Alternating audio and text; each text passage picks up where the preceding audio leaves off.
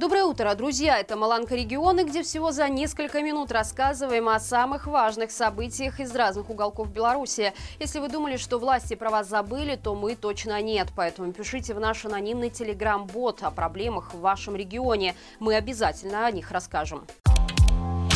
В Лунинце, Микошевичах и в районе началось что-то похожее на военную мобилизацию. Мужчин забирают прямо из дома, хватают на улицах и рабочих местах. Повестки вручаются выборочно и абсолютно бессистемно. Одна из жительниц рассказала журналистам медиа Полесья, что к ней домой пришли рано утром и забрали ее мужа прямо с постели.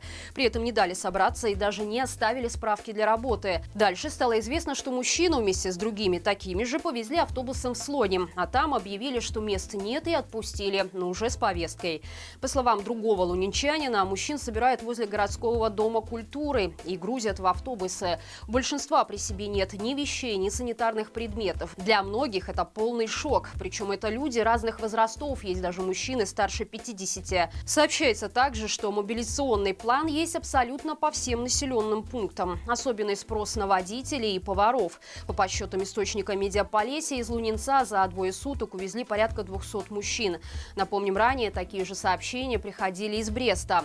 Все это якобы проходит в рамках проверки боевой готовности армии. На границу с Литвой переброшено как минимум 10 танков вооруженных сил Беларуси. Как сообщает белорусский ГАЮН, на ЖД-станцию Гудагай прибыл эшелон с военной техникой. Кроме танков, в состав привез БТРы, БМП и многоцелевые транспортеры. По данным мониторинговой группы, это имущество 120-й бригады вооруженных сил Беларуси, которая дислоцируется в столичном микрорайоне Уручья. Зачем такое количество техники перекинули к границе, естественно, непонятно. Напомним, также в последние дни в Беларуси активно перебрасывают военную технику России. С 25 марта Гомельский аэропорт принял как минимум 15 военно-транспортных самолетов с повышенной грузоподъемностью. Благодаря местным силовикам стало известно, что один из рейсов точно привез в нашу страну зенитно-ракетные комплексы С-400 и ракеты к ним. Позже местные жители наблюдали колонну с российским вооружением, которая двигалась в сторону аэродрома в Зябровке. Беларуси выбирают три альтернативные площадки для захоронения радиоактивных отходов. Об этом рассказал начальник управления, курирующий эти вопросы Госатомнадзоре. По его словам, сейчас ведутся подготовительные работы и вырабатываются критерии выбора площадки. Планируется, что исходя из объективного рассмотрения плюсов и минусов, каждый будет выбран наиболее выигрышный вариант с точки зрения безопасности. Сроки принятия решений и начала строительства не называются, но согласно стратегии по обращению с радиоактивными отходами, отходами, первая очередь этого объекта должна быть запущена к 2030 году. Напомню, на днях также стало известно, что на БелАЭС начались пробные пуски второго реактора. На аукцион выставлен бывший военный аэродром Быхове, где в советское время базировали стратегические бомбардировщики. Принадлежит он сейчас Быховскому консервно-овощесушильному заводу, который находится в состоянии банкротства и поэтому распродает имущество. Раньше предприятие использовало территорию аэродрома для хранения сырья. Начальная стоимость бетонной взлетно-посадочной полосы 15,5 миллионов рублей. Это более 5 миллионов долларов. При этом покупатель обязан не менее года использовать объект только для целей производства производства сельскохозяйственной продукции. Напомним, аэродром Быхове существовал еще со времен Первой мировой войны, а во вторую был базой для штурмовиков и истребителей. Впоследствии здесь разместили стратегические реактивные бомбардировщики, способные нести ядерное оружие. Из-за этого в эпоху Холодной войны именно Быховский аэродром был для США целью номер один на территории Беларуси. Однако после распада Союза самолеты из Быхова перебазировали, и аэродром оказался заброшен. Главный редактор региональной газеты Александр Манцевич признан политзаключенным. Журналисту инкриминируют дискредитацию Беларуси. Эта статья предусматривает наказание в виде ареста на срок до четырех лет.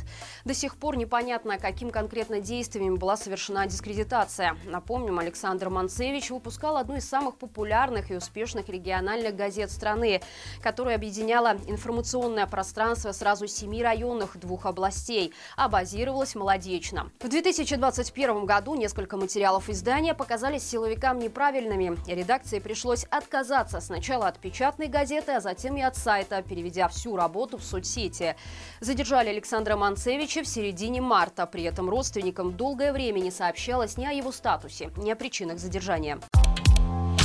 Завод «Билджи» будет производить автомобили под собственным брендом. По крайней мере, это обещает гендиректор предприятия Геннадий Свидерский.